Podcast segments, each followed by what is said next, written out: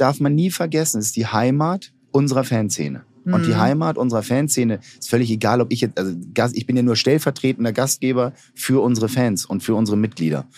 Und wir müssen immer wissen, und das ist beim FC St. Pauli der heilige Gral, hier ist nichts von irgendwelchen Präsidenten oder von irgendwelchen Marketing-Expertinnen entworfen worden.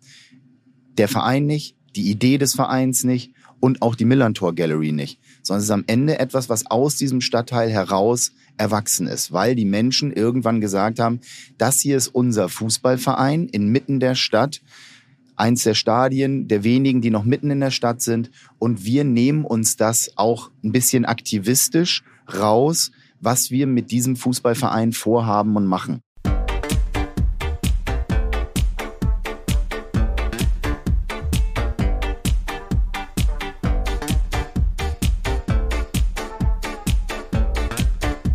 Millantor Gallery. Moinsen und herzlich willkommen zum Millantor Gallery Podcast, co-produced bei OMR Podstars aus dem Multimedia-Van von Vatan Rocks. Wir stehen auf dem Gelände des FC St. Pauli Stadions in Hamburg und befinden uns für die Produktion dieser Folge mitten im Betrieb des Kunst-, Musik- und Kulturfestivals Millantor Gallery. Dazu gibt es inhaltlich so viel Rahmensprengendes tatsächlich zu erzählen, dass ich an dieser Stelle auf den knackigen und informativen Trailer verweisen möchte, den ihr am Anfang dieser Podcast-Reihe findet und natürlich auch Folge 1 mit dem Gründer Michael Fritz. Mein Name ist Janet Braun und ich bin Profilerin. Beratend tätig für Unternehmen, Vereine, Organisationen, Agenturen, Teams, Kinder und Einzelpersonen und alle, die gerne etwas von mir hören wollen. Speakerin zu meinen Fachgebieten Profiling, nonverbale Kommunikation und Sensitivität. Zudem, und das ist der Grund, warum ich hier sitze, Beirätin des Social Business Viva Con Aqua Arts und der Melantor Gallery und seit 2009 aktives Gestaltungsmitglied in verschiedenen Themenfeldern bei dem Mutterverein Viva Con Agua. Bevor ich den heutigen Gast vorstelle, möchte ich auf die Shownotes hinweisen, wo ihr alle weiteren Informationen über alle Partner und mich findet und betonen, dass dieser Podcast aus 100 Prozent Ehrenamt entsteht, gelebt und produziert wird. Fettes Danke dafür. Nur aber los, denn heute im Millantor Gallery Podcast zu Gast Oke Göttlich, Vereinspräsident des FC St. Pauli, Unternehmer im Geschäftsbereich Musikvertrieb, Journalist und Sportfunktionär. Da Oke sowohl Viva Con Aqua als auch die Millantor Gallery seit Stunde eins aus der Perspektive des FC St. Pauli begleitet, ist es mir persönlich eine richtig große Freude, diese Storyline aus der Sicht mit ihm zu betrachten und natürlich über zwei meiner Lieblingsthemen zu sprechen. Fußball und St. Pauli. Also lasset uns beginnen. Moin, moin. Moin, moin. Ist so schön. Jetzt bist du endlich da. Ja, entschuldige Großartig. bitte, dass es gestern so knapp wurde. Ja, ach, wir haben äh, den Termin einmal verschoben, aber ist ja nicht so schlimm. Wir sind ja eben noch da. Heute ist tatsächlich der letzte Aufnahmetag des Podcast-Marathons und den Tag mit uns startet Oke jetzt. Vielleicht ist das auch einfach, sollte so sein. Genau so ist Ne? Weil manchmal passieren die Dinge, weil sie passieren sollen. Und vielleicht ist es für uns beide heute auch schöner, zusammenzusitzen. Und außerdem konnte ich ähm, mein St. Pauli-T-Shirt äh, heute dann auch anziehen, was ich gestern nicht anhatte. Sehr schön. Sag mal, ähm, wir haben ja jetzt Tag vier, ne? Du hast ja jetzt schon echt irre viel hier zu tun gehabt. Also die letzten Tage. Wir haben auch gerade darüber gesprochen, mit wem du hier gestern alles über, gestern allein nur, übers Gelände gegangen bist. Wie erschöpft bist du? Nee, ich bin sehr gut drauf, weil es ist tatsächlich ein Wochenende, äh, was St. Paulianischer nicht sein kann. Wir haben ein wunderbares Straßenfest im Stadtteil mit dem Bernsdorf Straßenfest ähm, erlebt, äh, wo ich gestern kurz war. Wir haben äh, äh, die 25 Jahre Skinheads Party, ähm, äh, einen Fanclub beim FC St. Pauli Mhm. erlebt und es ist die Millantor Gallery und es sind völlig unterschiedliche Veranstaltungen, es sind unterschiedliche Menschen, ein paar überschneiden sich, äh, einige gar nicht, aber es ist das, was diesen ganzen Stadtteil so wirklich pulsierend macht. Und, und ich liebe das. Und ich bin zwar äh, erschöpft von den vielen Stunden Rennen und Gespräche und auch der unfassbar vielen Eindrücke. Aber das ist der Stadtteil, dem ich äh, mein Herz äh, vor, ich glaube, äh, weit über 30 Jahren geschenkt habe, wo auch noch der Sport betrieben wird, den ich am liebsten äh, begleite, anschaue. Ähm, das ist der Fußball und insofern ein Top-Wochenende. Ich bin total glücklich. Das höre ich am liebsten, äh, wenn jemand sagt, er ist total glücklich, weil zufrieden ist ja so das, was man so anstrebt. Aber wenn jemand sagt, ich fühle mich total glücklich, das ist ja schon auch nochmal ein Level drauf. Ne?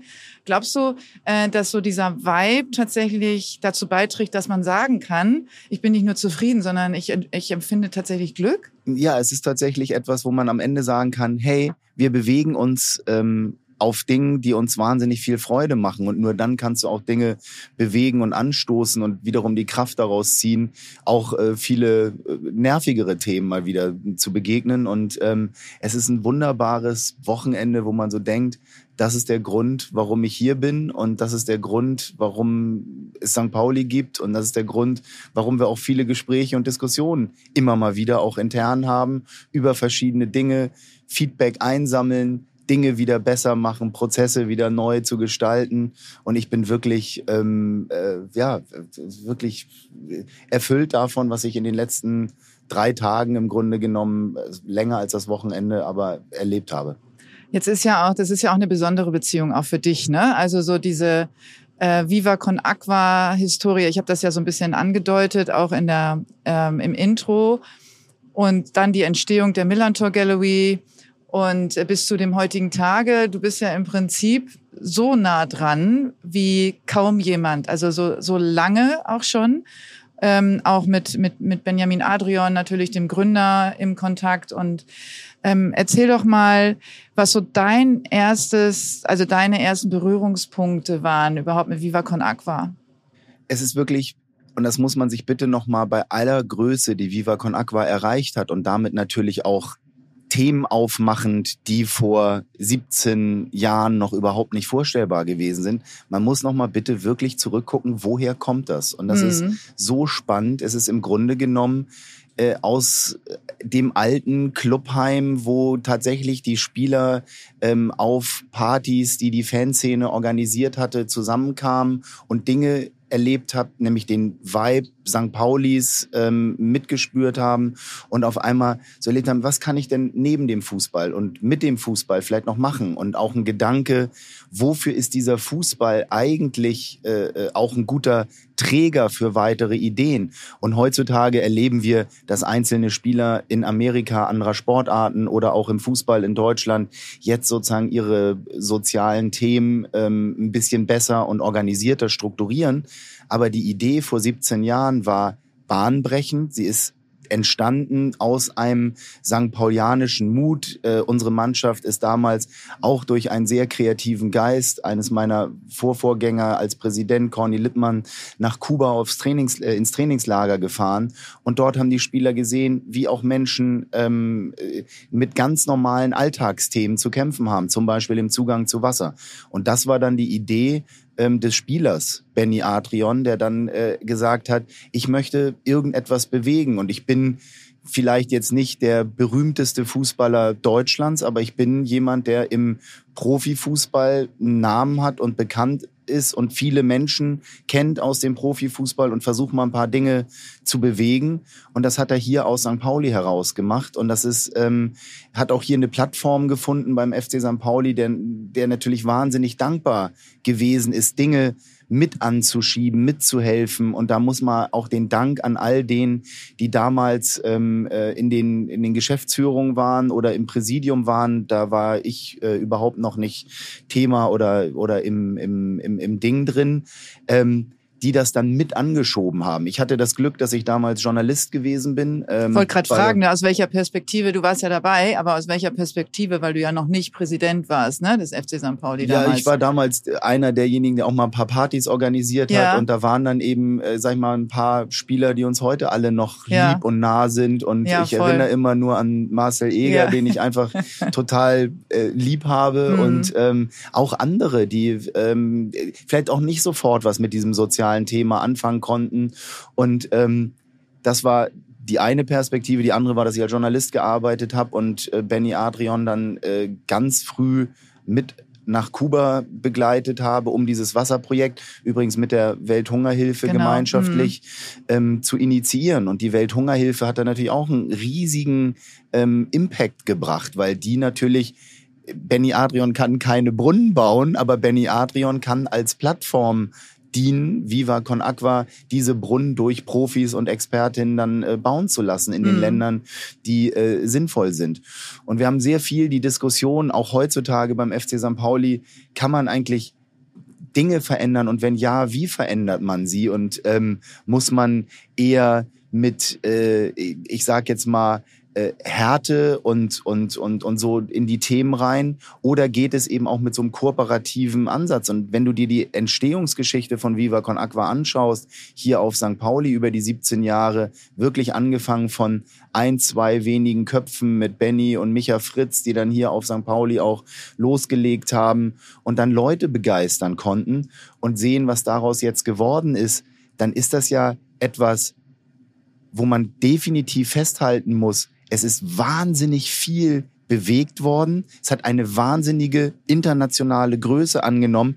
Und damit kommen natürlich auch Themenfelder und Herausforderungen, die vor 17 Jahren natürlich noch kein Thema gewesen sind. Aber deshalb ist das jetzt nicht kritisch und ausschließlich äh, äh, so zu begleiten, sondern im Gegenteil, man muss sehen, guck mal, was du da erreicht hast und wo du dann nochmal gucken musst, wie gehen wir mit unseren Menschen hier insgesamt um. Das ist ein Thema, was der FC St. Pauli jeden Tag hat. Das ist ein Thema, was jede Organisation ähm, in einer gewissen Wachstums- und Größenordnung zu tun hat. Wie gehen wir mit Menschen um? Wie gehen wir mit unseren Ehrenamtlichen um? Das sind, und ich bin denen wirklich so dankbar, dass sie sich dem stellen und ähm, und ich freue mich auch, dass es aus St. Pauli heraus so diese Idee gegeben hat, ein, ein Social Startup. Den Begriff gab es damals übrigens noch gar nicht. Also Ja, es ja, hat nichts, das ist- es hat genau. nichts damit Mhm. zu tun, ähm, was heute Menschen unter Social Startups Ja. oder so begreifen.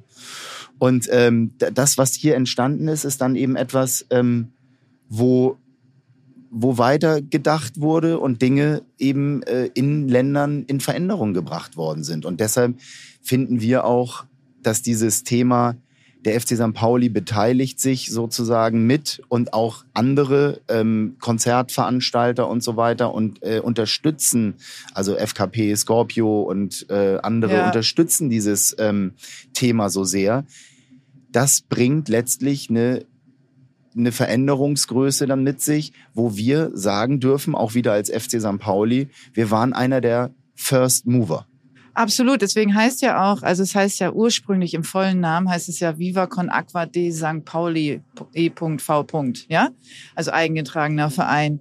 Also der FC St. Pauli war ja wirklich von Anfang an ähm, sofort mit am Start, Unterstützer Nummer eins und, und natürlich dann auch dieses gesamte Umfeld. Und glaubst du, dass das woanders auch diesen Vibe aufgenommen oder diese, diese, ähm, äh, diese Schnelligkeit der Vergrößerung hätte aufnehmen können, wenn es nicht in St. Pauli stattgefunden hätte? St. Pauli muss der Ort bleiben. Und da Mhm. sind wir uns, glaube ich, alle in diesem Stadion und in der Mitgliedschaft und auch in diesem Stadtteil einig. St. Pauli muss spinnert bleiben. Mhm. Ja, und du musst auch Ideen, wo nicht sofort die Business-Excel-Tabelle äh, mit einer äh, grünen Zahl hinten rauskommt, sondern wo du sagst, ey, die Idee trägt unsere Idee einer Veränderung, einer, einer Verbesserung sozusagen mit sich, das mitzutragen, mitzunehmen und natürlich darauf zu hoffen, dass es eine größere, tollere, vernünftigere Sache wird und äh, dass dann Wasser bei rauskommt, was dann ähm, auch in den Verkauf geht.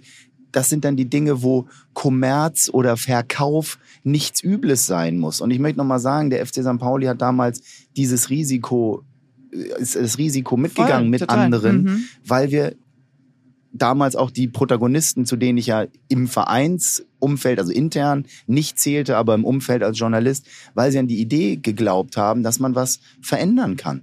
Und das ist, das machen Fußballvereine nicht, weil das ist erstmal Geld ausgeben oder anders gesagt, Flächen und mediale Aufmerksamkeit hergeben, die sie ansonsten für den linken Fuß des äh, neuen Mittelstürmers äh, ansonsten zur Verfügung stellen. Und da muss ich jetzt mal ganz ehrlich sagen, was uns ja häufig vorgeworfen wird, noch mehr auf Fußball konzentrieren oder dann in so einem Fall etwas wie Viva Con Aqua zu unterstützen, da hat es schon einen deutlich höheren Impact für einen breiteren äh, für einen breiteren Fokus gebracht, so etwas wie Viva Con Aqua zu tun.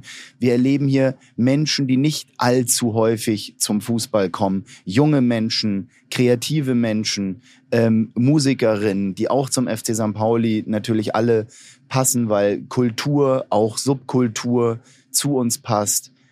Hip-Hop, Rap, Female Empowerment, großes Thema hier auf dem, äh, auf der Millantor Gallery. Das erreicht Menschen, die wir nur mit unserem Umfeld FC St. Pauli auch ein bisschen erreichen können, aber gemeinschaftlich einfach viel größer. Und das ist, da sollten wir alle auch mal sagen, ey, es ist mega, dass der FC St. Pauli solche Ideen dann hat. Und ich möchte das nochmal sagen, heutzutage überlegen sich Fußballvereine, wir beteiligen uns an irgendwelchen Datafirmen, die unsere, unseren Fitness Datus der Spieler äh, messen und wenn die dann mal durch die Decke gehen, dann verkaufen wir das wieder teuer oder wir äh, beteiligen uns an irgendwelchen E-Sport-Clans oder das ist eben in Amerika oder in Deutschland mehr und mehr gang und gäbe. Ich bin so, so glücklich, dass der FC St. Pauli vor inzwischen, glaube ich, 17 Jahren diesen Punkt gegangen ist, zu sagen, ey, wir unterstützen den Viva oder das Viva Con Aqua ähm, de St. Pauli e.V., und ähm, das ist ja tatsächlich 2005, ne? Also ja. äh, Benjamin Adrian erzählt das auch in, in der Folge mit ihm, wann tatsächlich so diese Kernidee entstanden ist. Und äh, das war ähm, tatsächlich Anfang 2005. Also du hast völlig recht. Also es ist zu dem heutigen Zeitpunkt, wo wir jetzt aufnehmen, ist das äh, 17,5 Jahre her, wo diese Idee überhaupt aufkam. Und ähm, wo eben dieses Trainingslager auf Kuba stattgefunden hat und er vorher mit Marcel Eger äh, auf Jamaika war. Das erzählt er so ganz schön. Das ist ähm, auch äh, super interessant, wie er das nochmal auch so aufräumt, wie diese Gedanken Gänge überhaupt so entstanden sind in ihm auch, ne? Also so dieses soziale Bewusstsein und so weiter. Und das ist halt etwas, und er war ja gar nicht lange, er war ja gerade mal ein Jahr oder eine Saison überhaupt erst beim FC St. Pauli zu dem Zeitpunkt. Das heißt, er war ja jetzt nicht ähm, wie auch so ein Fabian Boll oder wie auch viele andere Spieler, Marcel Eger und so schon so ewig lange da. Das heißt, an der Stelle ihm auch so zu vertrauen und zu sagen, hey, äh, das, was du jetzt hier für eine Idee hast, obwohl du erst eine halbe, ein halbes Jahr bei uns bist oder ein Dreivierteljahr dann zu dem Zeitpunkt, ähm, das ist schon auch echt so eine ganz große Portion Vorschussvertrauen, die man da jemanden geschenkt hat, der eigentlich in Anführungsstrichen nur Fußballspieler ist. Aber ja? Janet, weil du es ansprichst, und das ist auch ganz wichtig, ich finde, es ist eine sau, sau schwierige Situation. Du bist Profifußballer. 30.000 Augenpaare sind jedes Wochenende auf dich gerichtet oder mehr. Du bist permanent in, in, so, einer, in so einem Fokus. Und irgendwie merkst du, weil du vielleicht ein paar Verletzungen hast oder weil du äh, vielleicht körperlich äh, das nicht mehr oder auch psychisch Themen sozusagen so nicht mehr durchhältst. Und wie gehst du eigentlich, wie planst du deine Karriere, nachdem du Nach 30, 32, mhm. 35 bist?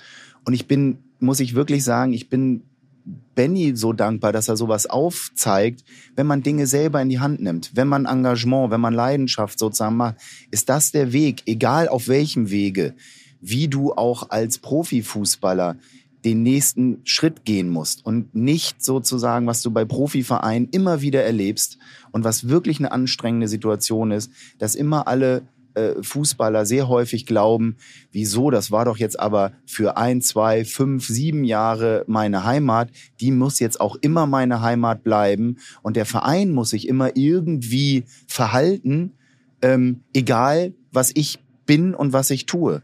Nein, umgekehrt wird ein Schuh draus. Der Verein ist eine Heimat und ist etwas Tolles und unterstützt auch super gerne die Menschen, die aktiv sagen, ich würde gern hier was bewegen und da was bewegen und ich habe da noch mal ähm, äh, was äh, hinzugefügt.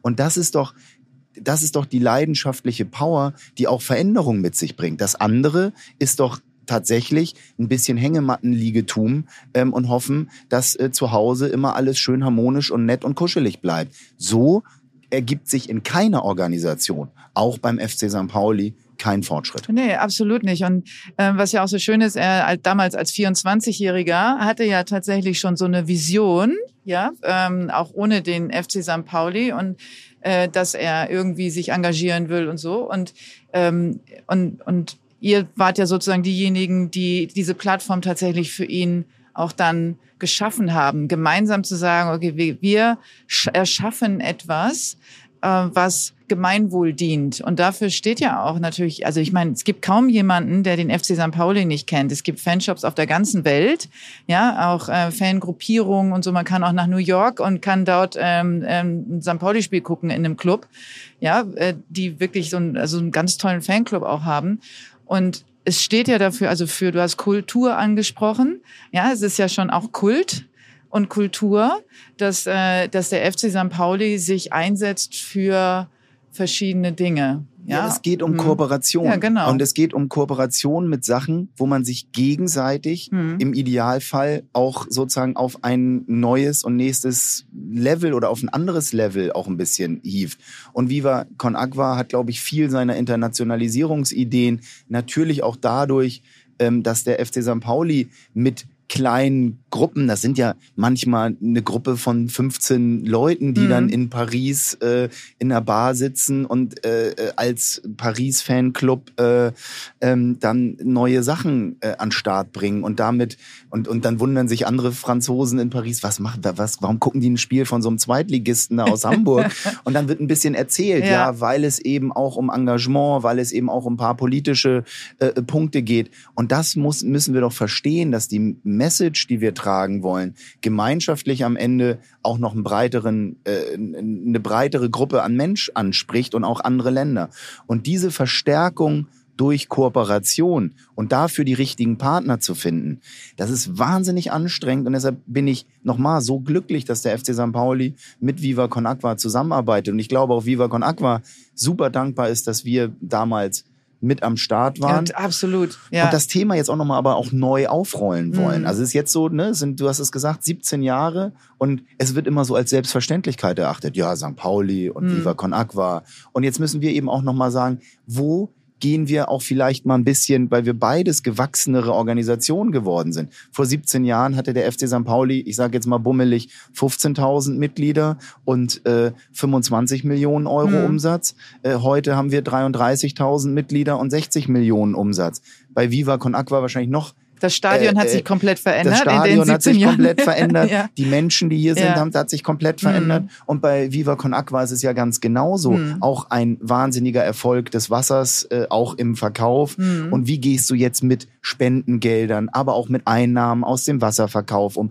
Das sind ja völlig neue steuerrechtliche, mhm. aber auch ähm, äh, äh, Fragestellungen. Wo geht jetzt welches Geld wie hin, der man, dem man sich widmen muss? Aber es geht ja nur, wenn man sich entwickelt und positiv größer wird, dass man sich solchen Fragestellungen auch positiv wieder annehmen kann. Und wir werden jetzt auch gemeinschaftlich mit Viva Aqua die nächsten Schritte mal überlegen, wo kann man was wie tun. Also ich sage es auch ganz offen und sind wir bei manchen Themen bei Viva Con Aqua, wo sie sich größer noch machen, was total cool ist, ist, ist man da automatisch als FC St. Pauli dabei oder ist man bei dem Thema Wasser, Brunnen, Social auf jeden Fall weiter dabei, bei anderen aber vielleicht nicht so. Dann heißt das aber nicht, dass man die Idee Viva Con Aqua nicht schätzt, sondern es bleibt sozusagen äh, Labor from the Heart. Sozusagen. Ja, definitiv. Und ihr habt natürlich, wenn wir dann jetzt mal hier aufs Millantor-Stadion kommen und dann äh, zu der Millantor Gallery, die gerade läuft, ähm, Millantor Gallery 22. Man weiß ja nie, wann die Hörerinnen diese Folge hören. Ähm, aber ähm, wir sind ja sozusagen auch zu Gast. Ne? Also Viva Con Aqua mit dem Social Business Viva Con Aqua Arts, ähm, welches eben die Millantor Gallery organisiert, die ja deswegen auch Millantor Gallery heißt, also ein Kunst, Musik und Kulturfestival hier im Stadion. Und du bist ja sozusagen Gastgeber, ja, kann man ja so sagen. Und ähm, Kannst du mir sagen, wie das sich angefühlt hat, als Micha Fritz äh, mit dieser wahnsinnigen Idee damals kam und hat gesagt, können wir nicht irgendwas mit Kunst im Stadion machen? Kannst du dich daran erinnern? also ich konkret kann ich mich nicht daran erinnern, weil ich damals Also tatsächlich. verdrängt? Nee, weil ich, nee, Mhm. weil damals war ich ja, wie gesagt, das ist ja zehn Jahre jetzt her, ist die zehnte Millantor Gallery. zwölf Jahre, oder, es war genau, zwölf 2011 wegen, war die erste. ja, genau, wegen zwei Jahre Pandemie, genau, genau. Jetzt ist es die aber Mhm. zehnte Ausgabe und damals war ich ja nicht in Funktion. Mhm. Aber ähm, ich, ich bekam es natürlich mit und auch im Mhm. Nachhinein. Es ist wie St. Pauli funktioniert. Es ist Mhm. eben und das mag ich so sehr an unserem Stadtteil, an unseren Leuten.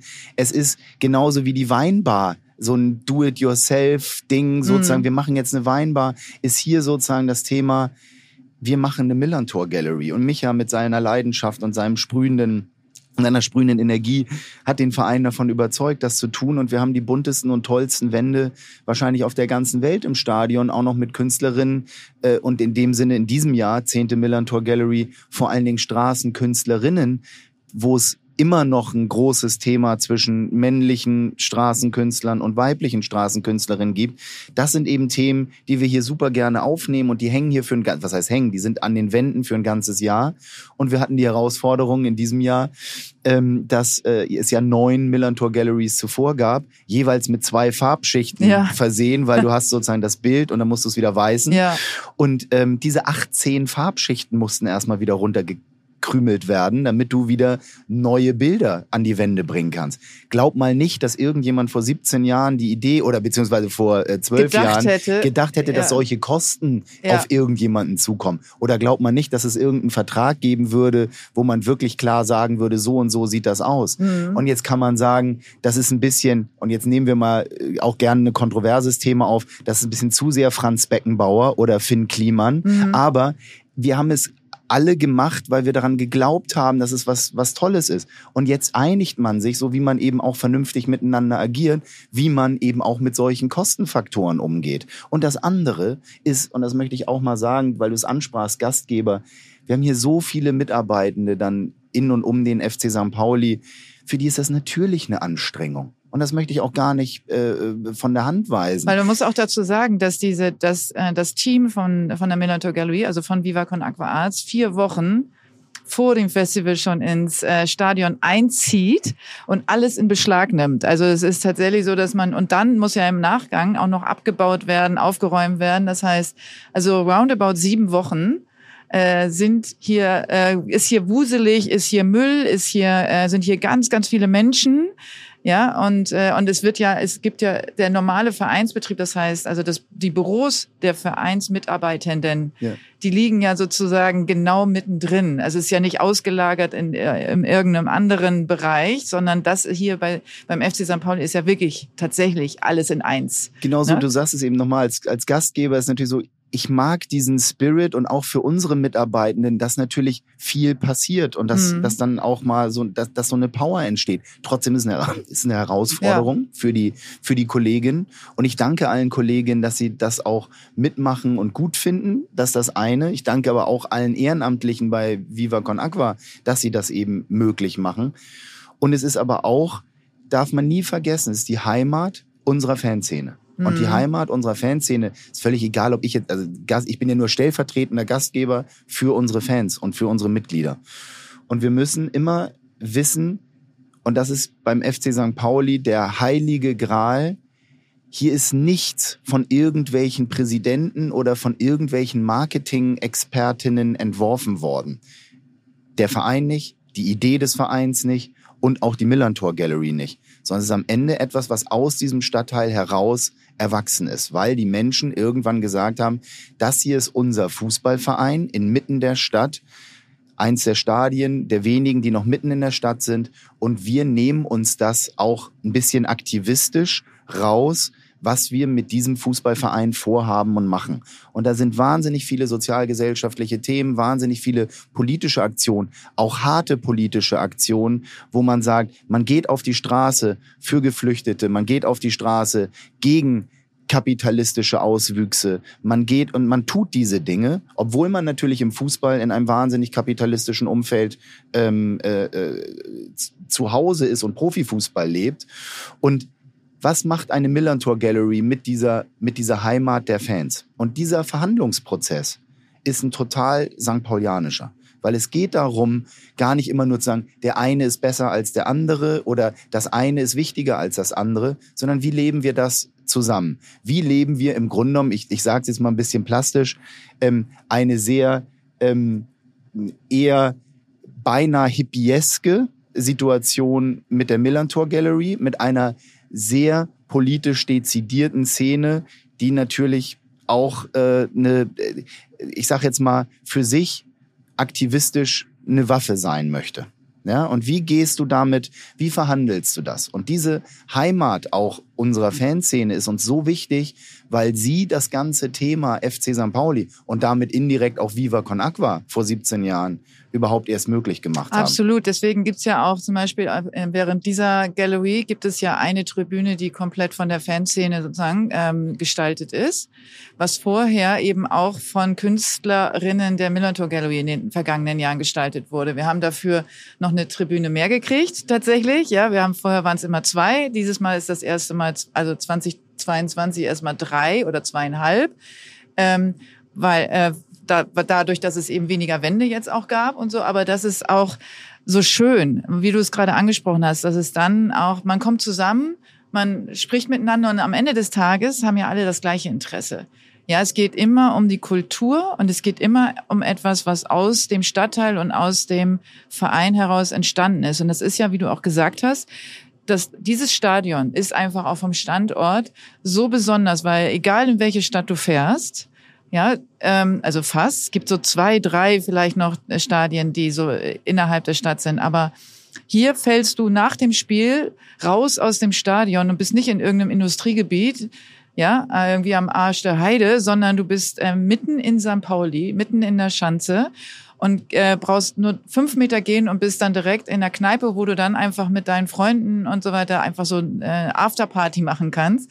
Und, äh, und auch vorher findet das statt. Also der, der ganze, vor jedem Heimspiel vibriert äh, es im Umkreis von fünf Kilometern so äh, um das Stadion herum, weil die Leute sich schon treffen und äh, und dann so gemeinsam äh, zu Fuß, ja, äh, oftmals oder mit dem Fahrrad. Wenn ich hier zum Stadion komme, sind immer ganz viele zu Fuß mit dem Fahrrad und so unterwegs mit ihren äh, Mützen und Schals und T-Shirts und keine Ahnung. Ähm, und du bist schon, bevor das überhaupt, bevor es überhaupt ins Stadion geht, bist du schon voll dabei.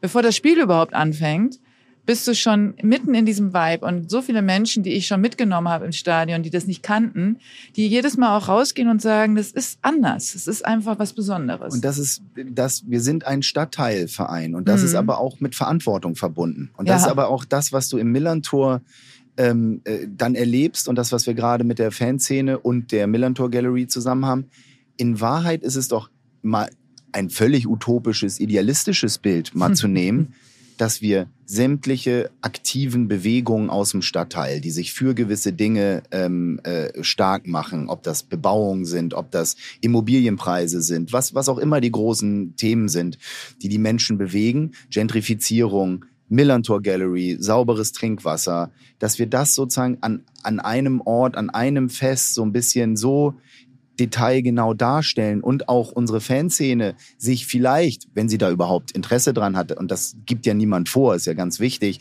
zu sagen, hey, wir sind die Fans des FC St. Pauli und wir sind hier die aktive Szene und wir haben das und das und das ist uns sozusagen, dafür setzen wir uns ein und damit auch Leute wiederum mitnehmen für die Idee, warum wir beim FC St. Pauli, und ich glaube, das ist so der Common Sense, für eine Verbesserung von Verhältnissen aus unserer Sicht eines Weltbildes natürlich äh, kämpfen wollen. Mhm. Und das mhm. ist, äh, und ich glaube, das ist der die Power. Und wenn diese Power sich auf den Rasen überträgt und ich gestern mit einem Spieler wie Afes Aremu hier bin und er dann Benny Adrian kennenlernt, Benny Adrian ihm erzählt, ich war auch mal defensiver Mittelfeldspieler wie du, Afis, und das und das habe ich dann gemacht.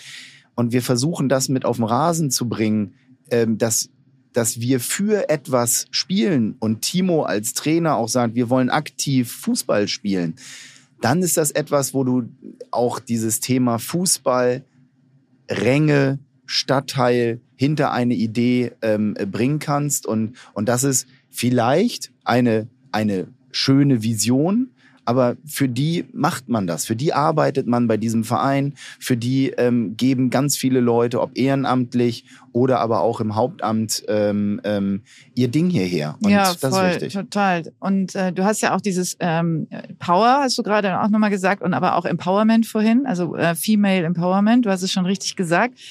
Äh, da sind jetzt viele, also ein paar Menschen, insbesondere Frauen, äh, die wussten, dass du hier heute zu mir kommst als Gast, haben gesagt, was hält denn, oder frag doch den Oke mal, was er davon hält, dass jetzt an, an den Stadionwänden fliegende Tampons sind.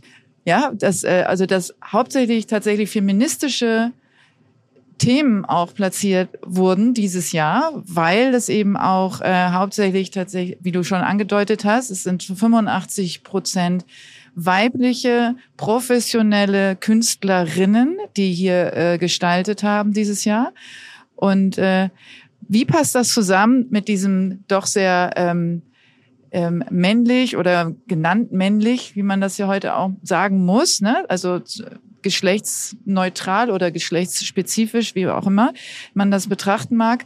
Ähm, wie passt das zusammen? Und was glaubst du, wie die Fanszene, äh, jetzt weil es ja ein Jahr lang bleibt, wie du auch gesagt hast, an den Wänden, wie die darauf reagiert? Ja, man darf ruhig noch ein bisschen drastischer sein. Der Fußball ja. ist natürlich durch und durch patriarchisch. Ja. So und äh, so Danke, dass du das nochmal betonst. Und, und so und so ähm, äh, muss man auch verstehen, dass der FC St. Pauli natürlich wie übrigens vor 30 Jahren in einer Stadionordnung gegen Rassismus. Jetzt im vergangenen Jahr der erste Fußballverein mit einer ähm, Quote ähm, für Diversität im Sinne von Frauen in erster Linie, aber natürlich auch Menschen, die anders gelesen und divers äh, sich äh, äh betrachten.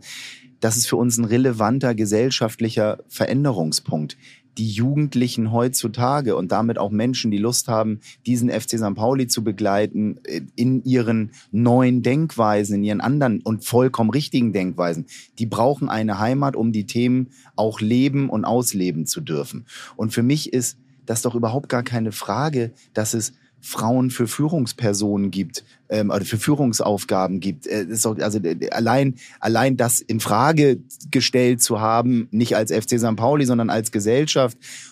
Das ist doch absurd und das ist für mich deshalb äh, fliegende Tampons oder äh, vielleicht auch abgehängte Vaginas ähm, an der Stadionwand ähm, sind doch sind doch Themen, wo Menschen hoffentlich auch wieder einen Denkanstoß haben. Warum machen die? Es reicht ja, wenn sie sich fragen, warum macht der FC St. Pauli das? Beziehungsweise, warum machen die Künstlerinnen das in einem Stadionumfeld? Und darüber das Nachdenken anfangen, darüber ähm, äh, auch, wie gesagt, Gedankenanstöße zu machen. Dafür steht der FC St. Pauli. Und das ist mir auch ganz wichtig. Nochmal, da geben wir ja keine vor. Wir haben ja nicht zu den Kuratorinnen, zu Hera oder zu Agnes äh, gesagt, ich möchte, wir, wir als FC St. Pauli wollen jetzt, dass das so und so aussieht genau das tun wir eben bei St. Pauli nicht. Das wollte ich auch gerade sagen, dass ihr ja so, ihr habt ja gar keinen Einfluss. Ihr werdet ja auch gar nicht gefragt. Genau so ist ja, es. Und sondern das ist, das ist tatsächlich, ihr, äh, ihr stellt zur Verfügung so wirklich mit so diesem maximalen Vertrauen, äh, dass da was Gutes gestaltet wird.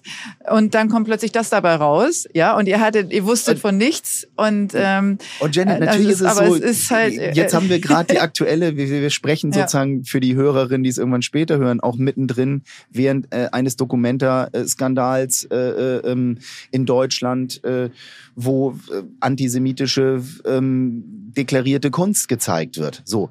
Und das ist natürlich wahn, also es kann natürlich ein, ein wahnsinniges Themenfeld aufmachen insgesamt. Und, aber wir stellen uns dem und wir haben aber auch immer eine sehr klare Haltung zu Themen, die dann auch politisch manchmal vielleicht kontrovers von der einen Seite gelesen werden oder von der anderen Seite gelesen werden. Aber das Thema Female Empowerment, Future Female Afrika, wo ich die Frau von Afes Aremu, die jetzt seit wenigen Wochen erst in Deutschland ist, eine befristete Aufenthaltsgenehmigung äh, bekommen hat, nur ähm, mal Menschen aus dem ähm, aus Afrika, die in Hamburg leben oder die in Hamburg äh, äh, geboren wurden, aber ähm, das mit denen zusammenzubringen, das ist doch das, wofür diese dieser Ort dann auch so relevant ist und so wichtig ist.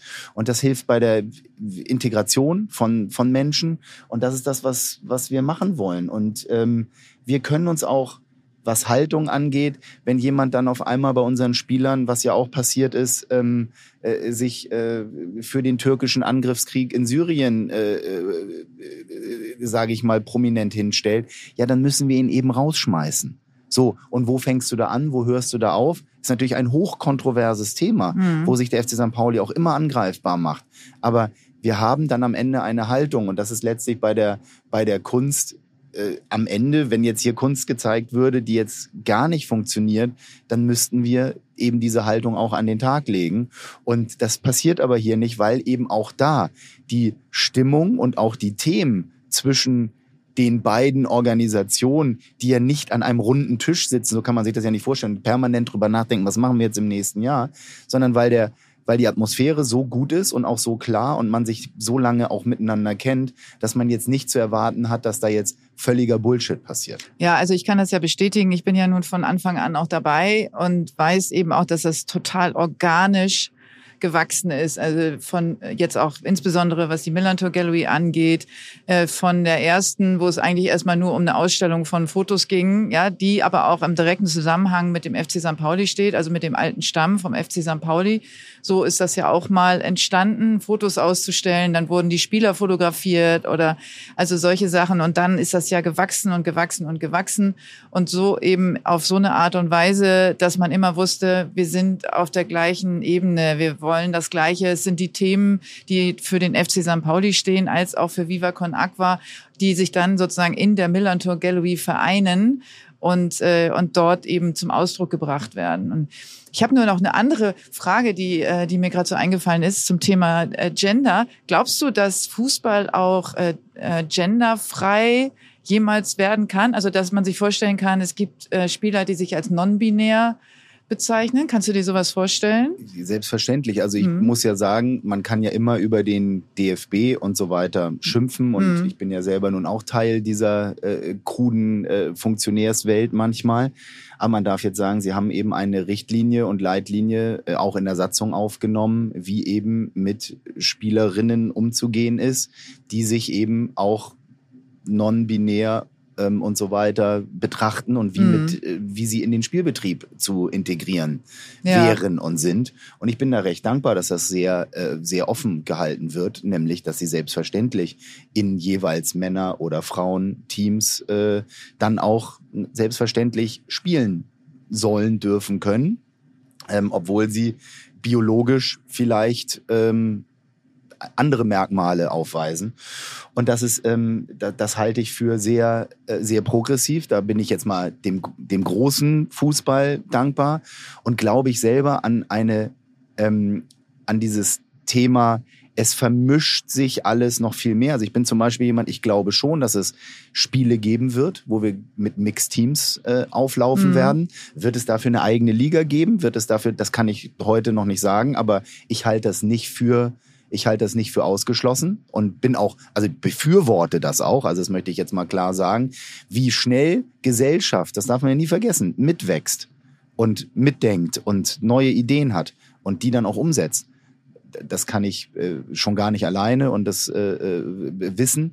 Aber ich glaube, dass dieses Thema ähm, äh, nicht nur da ist, es wird extrem in den Altern, in, dem, in der Altersgruppe 15 bis 22 gelebt. Ich bin jetzt auch Vater einer Tochter, die 17 ist und eines Sohns, der 16 ist.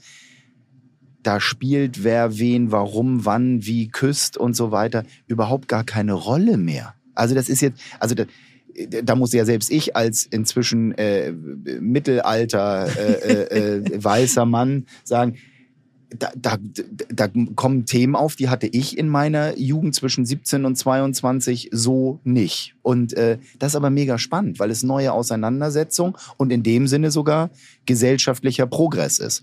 Auf der anderen Seite erleben wir auch gerade aktuell, wir sprechen zu einer Zeit, wo in Amerika gerade wieder das Recht auf Abtreibung ähm, äh, konterkariert wurde durch den äh, obersten Gerichtshof. Und, man und denkt gleichzeitig sich, das Recht auf äh, eine Waffe, auf Waffenbesitz ab 18. Und, Waffen, äh, und man genau. denkt sich, ey, in mhm. welcher Welt lebe ja, ich ja. eigentlich? Auf der einen Seite wollen wir und sind wir hier progressiv divers und wollen mhm. diese wesentlichen gesellschaftlichen Veränderungsthemen ansprechen. Wie wichtig sind diese im Verhältnis zu Waffengesetzgebung, ähm, äh, Abtreibungsrechte und so weiter. Und das sind Themen, damit beschäftigen sich unsere Fans. Und das ist der FC St. Pauli. Und das ist auch der Verhandlungs- Prozess, den wir hier immer haben wollen und auch haben werden.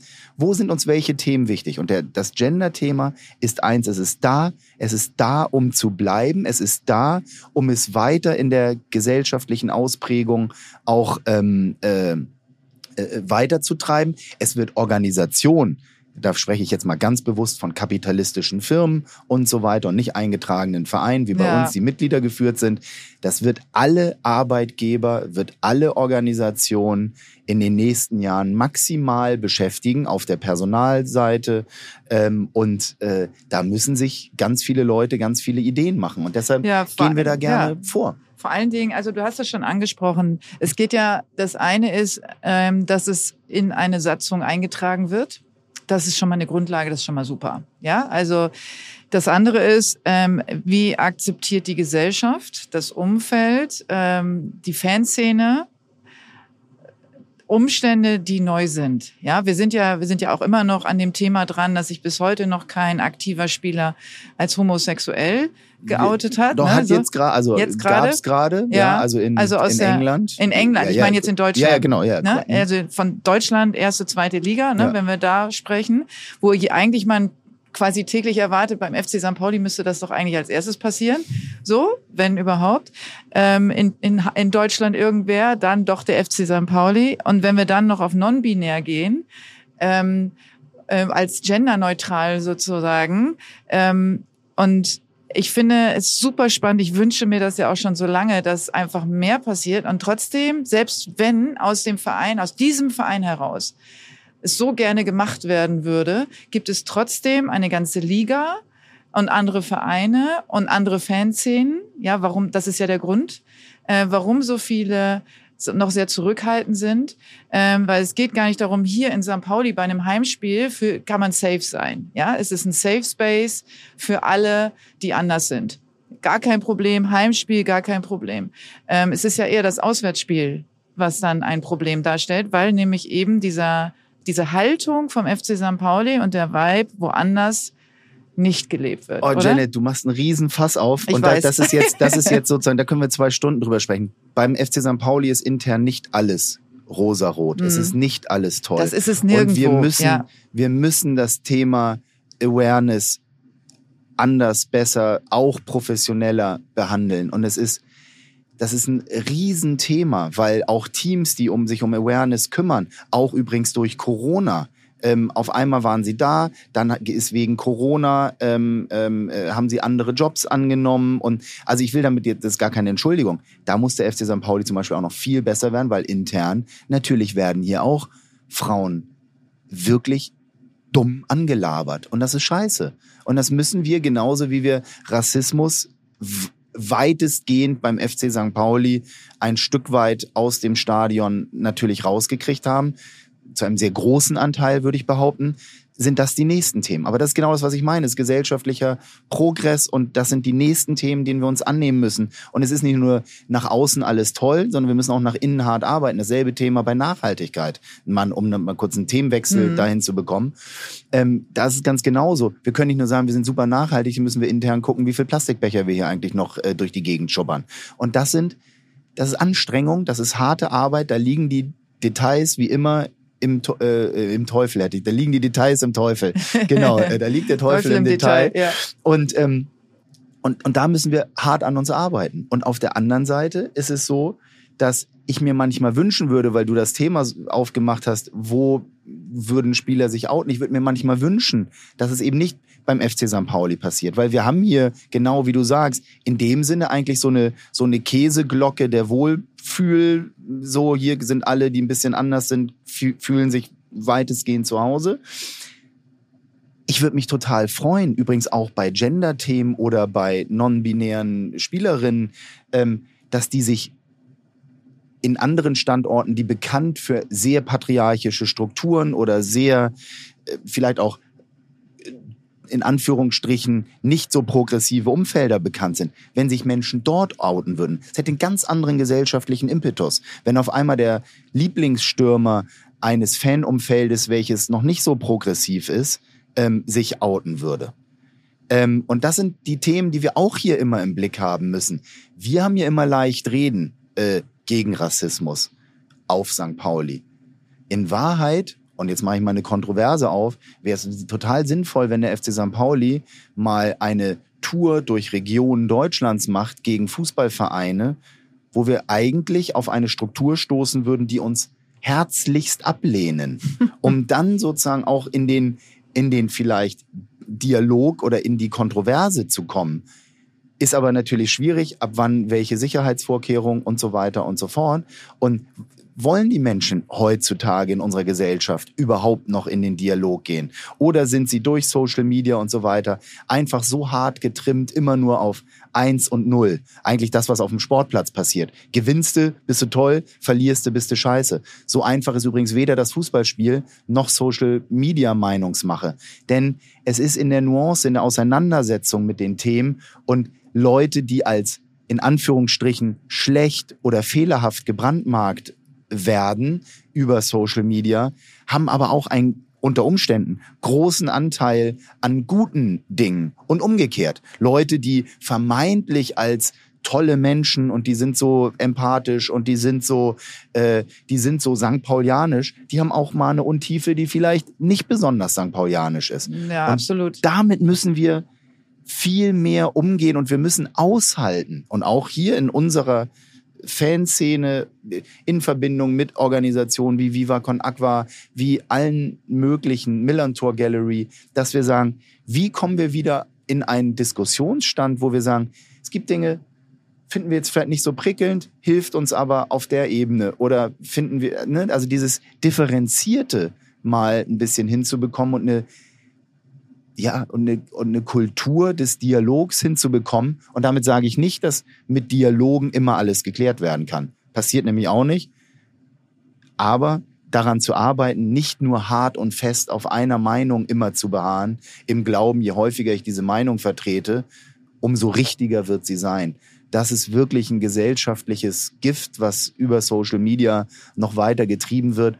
Und das macht uns alle glaube ich, ziemlich mürbe. Ja, absolut. Also es ist ja sowieso dieses Thema, ähm, auch wenn man so zurückgeht und sagt, das habe ich schon immer so gemacht, das werde ich auch immer so machen. Also Menschen, die sich gegen Gendern in der Sprache auch wehren, zum Beispiel, hatten wir ja auch schon viele Diskussionen, ähm, oder auch was rassistische Begrifflichkeiten äh, nicht ablegen wollen, ja, die sich äh, dagegen wehren, äh, also homophobische Themen auch anzunehmen. Also so ganz viele Veränderungsprozesse, die jetzt wahnsinnig Speed auch aufgenommen haben, ähm, sich dagegen stellen, weil sie sich unter Druck gesetzt fühlen oder genötigt fühlen oder und, oder eben sagen, dass ich ich will nicht müssen, ja, und dann so eine Barriere aufbauen, obwohl sie vielleicht, wenn sie langsamer hätten reinwachsen können und wahrscheinlich auf lange Zeit es auch machen werden, äh, sich nicht mehr wehren würden. Und genauso ist es bei Frontalunterricht. Ja, deswegen genauso wie du sagst, man könnte natürlich so eine Delegation schaffen und dann von Verein zu Verein ziehen und dann äh, kann man sagen, wie du sagst, herzlichst abgelehnt, ja, so von Herzen abgelehnt. Kann das sein, dass dann da Leute sitzen, die, äh, die sich einfach von vornherein wehren, weil sie wissen, da kommt jetzt nur so eine Hippie-Truppe vom FC St. Pauli und will mir irgendwas erzählen ähm, über Diversität und so weiter, äh, habe ich gar keinen Bock drauf. Ja, weil das denen dann aufgezwungen wird, dass sie zuhören. Und deswegen ist es so wichtig zu gucken, also wie du auch so sagst, kann man überhaupt einen Dialog führen? Also ist es überhaupt möglich, Nee, einen Dialog zu entzwingen? Jetzt kommt ne? das total Spannende, Janet, wenn du nämlich und äh, du sagst jetzt Hippie-Truppe, natürlich sind wir keine Hippie-Truppe. Natürlich wir nicht, wissen aber schon so ganz, aus wir wissen, deren Perspektive, Wir wissen, ja, ne? aus deren Perspektive, aber wir Ja. wissen natürlich ganz genau, warum wir was teilweise Ja. tun. Und jetzt übrigens, die Themen, die hier angestoßen teilweise werden, und Mhm. ich will uns da gar nicht überhöhen, die auch von ganz vielen anderen. Gruppierungen in Deutschland angestoßen werden, führen doch am Ende glücklicherweise viel zu langsam vielen Menschen zu Regulativen. Ja. Jetzt nehmen wir mal das Regulativ ESG, also Nachhaltigkeitsstandards für Organisationen. Das reicht vielen Menschen nicht, weil wir müssen viel schneller klimamäßig handeln. Bin ich übrigens bei denen, die sagen, wir müssen viel schneller handeln. Dass wir aber ein Regulativ haben, wo jetzt echt krasse, harte Standards für große Organisationen gebaut werden, wo gesamte Lieferketten neu überdacht werden müssen, wo komplett äh, überprüft wird und zertifiziert wird und mit Strafen belegt wird, wenn du gewisse Mindestlohnstandards, Gehältergerechtigkeiten und so weiter nicht mehr einhältst. Das sind doch die Dinge, für die der FC St. Pauli am Ende, obwohl wir, ich sage jetzt mal, politischen System eher auch mal kritisch gegenüberstehen, sagen müssen, super, dass das passiert, auch wenn es uns vielleicht nicht weiter weitgehend genug ist. Und da ergänzen wir uns. Das neue Thema, die neuen Themen aufreißen, weiter Bewegung bleiben, weiter aktiv bleiben, um auf Sicht in fünf, zehn, acht, wie auch immer wie viel Jahren den nächsten Schritt auch regulativ machen zu können, die dann ein bisschen die Gesellschaft progressiver verändert und weiterbringt. Aber bitte auch immer im Hinterkopf behaltend. Wie ist es denn, wenn wir dann auf einmal klare Lieferkettengesetzgebung haben und auf einmal definitiv, und zwar völlig zu Recht, gewisse Arbeitsmethoden in anderen Ländern ablehnen, nicht mehr nutzen. Was passiert denn dann mit der wirtschaftlichen Stabilität in diesen Ländern? Mhm. Was, was passiert denn dann, wenn wir uns völlig richtig davon abkehren, in gewissen Ländern Textilien großes Thema beim FC St. Pauli, mm. nicht mehr produzieren lassen. Ja. Dann bedeutet das auch, dass in einem großen Stile, ich sage jetzt mal von, von Ländern wie Deutschland, wo die Regulative dann greifen, die endlich implementiert worden sind, Geschäft, Wirtschaftlichkeit aus den Ländern abgezogen wird, solange die sich nicht gewissen Standards äh, äh, unterwerfen. Jetzt ist aber die Frage, haben die dieselbe politische und, und kulturelle Dimension wie wir im Westen? Wer sind wir im Westen, sage ich mal, festzulegen, wie diese Regulative zu sein haben? Und diese Kontroversen zu besprechen, die sind, die sind nicht einfach zu beantworten. Was passiert auf einmal in, in Ländern, wo dieses ganze Geld auf einmal dann nicht mehr verdient werden kann? Sterben die Menschen dann? Haben sie genügend Essen? können sie, können die sich weiterentwickeln? Und da komme ich dann immer zu dem Punkt, natürlich sind gewisse Dinge wie der Profifußball, nehmen wir mal beim FC St. Pauli, es ist ein hochgradig schwieriges, kapitalistisches und auch anstrengendes System, wo es wirklich immer jede Mark mehr, immer mehr Kohle, Kohle, Kohle geht. Und auf der anderen Seite brauchen wir das aber, um eine Plattform für, also wir beim FC St. Pauli, mit unseren Werten kreieren zu können und Leuten davon zu berichten, wie der FC St. Pauli ist und agiert. Und ich glaube, dadurch veränderst du ein paar Dinge, auch wenn wir ein aus unserer Sicht richtiges Leben im Falschen führen. Oder lass es mich besser ausdrücken, wir bemühen uns, ein richtiges Leben zu präsentieren mit all den Schwierigkeiten und Verhandlungsprozessen in einem für uns immer noch als falsch wahrgenommenen System Profifußball. Und da würden jetzt die Kritikerinnen sofort sagen, ja, dann hört doch auf, steigt doch einfach ab in die fünfte Liga, dann ist doch Ruhe. Dann sind wir euch komische, euch Hippies und, und, und so weiter sind wir los. Nee, das ist aber nicht die Antwort, sondern wie viel Resilienz und Resistenz gegen Widerstände entwickelst du, solche Diskussionen auszuhalten, dass du dem vermeintlich falschen System Input gibst, Veränderungen versuchst vorzuschlagen, Regulative zu schaffen, für 50 plus 1 zu kämpfen, für all diese Themen, die auch sportpolitisch wichtig sind, um die nächsten Schritte einer besseren Sportlandschaft in Deutschland zu ermöglichen, Gender-Themen voranzutreiben, Nachhaltigkeitsthemen zumindest anzustoßen, auch wenn sie mir persönlich immer noch nicht weitgehend genug sind. Ja, also das, was ja. möglich ist zu implementieren genau. und dann natürlich äh, Schritt für Schritt also es geht ja immer um Bewegung und Entwicklung. Ne? Und da hast du völlig recht und da bin ich auch komplett bei dir, dass du sagst, wir können, umso mehr Sichtbarkeit wir haben, umso mehr Sichtbarkeit können wir den Themen verschaffen, die eben uns, nicht nur uns wichtig sind, sondern die gesellschaftlich relevant sind. Völlig richtig.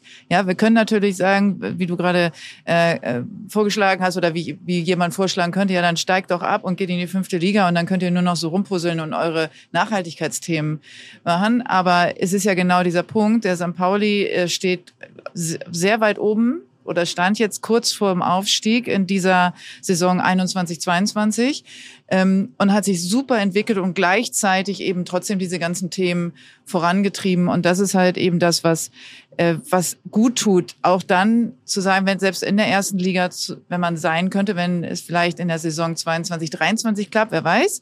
Also viel Glück auf jeden Fall danke, an dieser danke. Stelle, ähm, dass man dann auch noch eine eine auch überregionale Sichtbarkeit erhält, eine höhere und natürlich auch auf der anderen Seite ein bisschen mehr Geld, ja, um eben auch das wiederum zu investieren in Nachhaltigkeitsthemen oder eben in ganz viele andere Dinge. Und natürlich parallel äh, die Millantor Gallery natürlich noch stattfinden lässt. Und ähm, ich würde, also tatsächlich, ich könnte mit dir jetzt hier noch stundenlang äh, quatschen. Also es gibt so viele Sachen, die wir tatsächlich bereden könnten. Ne? Ich glaube, äh, ich, ich würde gerne die Schleife am Ende noch einmal zurückführen ähm, zur Millantor Gallery und dieser Beziehung. Ähm, zwischen dem FC St. Pauli und äh, Viva Con Aqua. Und hast du irgendeinen Wunsch, wie sich das weiterentwickelt und wie vielleicht auch so eine, was so Themen sind, die man in der Millantor Gallery 2023 aufgreifen könnte? Oh, das ist jetzt, äh, da, da müsste ich jetzt ja mein kreatives äh, Hirn sofort anstellen. Das ist jetzt Sonntagmorgens äh, gerade ein bisschen eingerostet. Ähm, ich finde schon diese Verbindung äh, zum Fußball, finde mhm. ich schon auch nochmal, dass wir die nochmal äh, ja. noch lebendig machen sollen, auch St. Pauli spezifisch. Und wie, wie kommen wir frühzeitig auch da rein, Leute wieder mitzunehmen und sagen, hey, das sind, das sind jetzt äh, äh Bilder, die auch mal äh, ausgehangen, ausgestellt und so weiter werden. Ich glaube, da liegt da liegt noch ein äh, Potenzial. Ich finde, dass wir, ähm, ich hatte es ja vorhin schon angedeutet, dieses Thema mit, ähm, wir implementieren auch, ähm, sag ich jetzt mal, Aktivistinnen aus dem Stadtteil und sie haben hier gewisse Möglichkeiten, sich zu präsentieren. Das passiert natürlich schon, aber auch, wie, wie gehen wir damit um? Und ich habe auch Micha Fritz äh, äh vorhin schon im Vorbeigehen mal gesagt, nochmal viel mehr auch diese Themen, die vermeintlich nicht die größten Magneten sind für, für Leute hierher zu kommen, aber diese Panels über, ähm, äh, äh wie gesagt, Female Empowerment, ähm, äh, Panels über ähm, vielleicht auch sportpolitische Themen mal wieder in den Vordergrund oder was heißt, noch mehr in noch den mehr, Vordergrund mhm. äh, zu schieben, weil da passiert ganz viel, wo, wo ga ganz viel wirklich auch politische Dimensionen drin sind.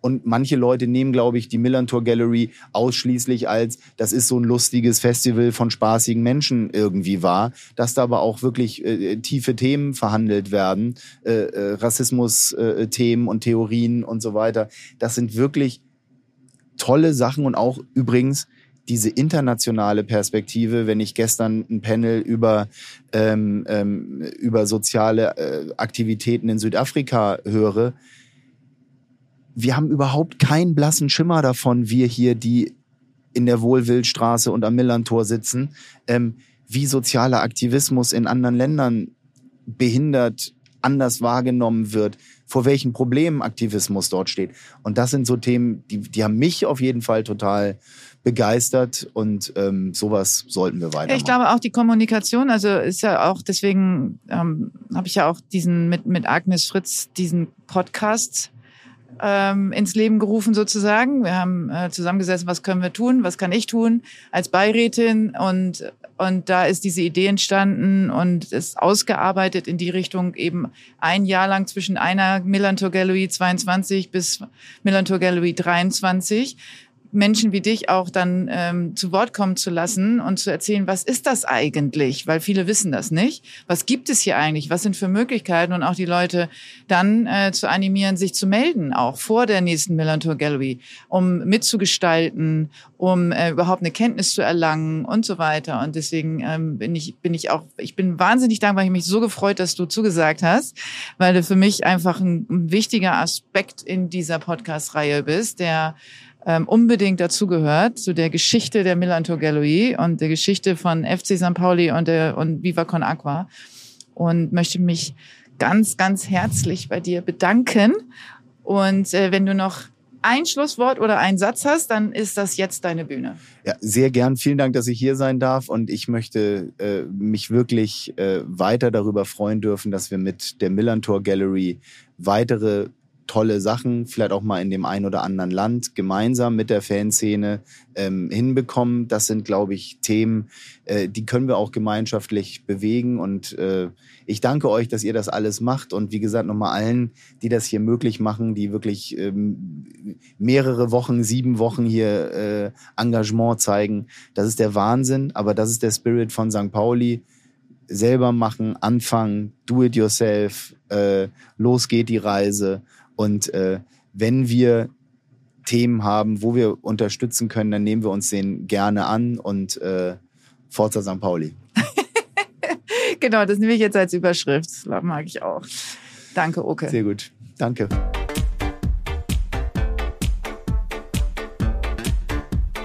Millantor Gallery. Dieser Podcast wird produziert von Podstars bei OMR.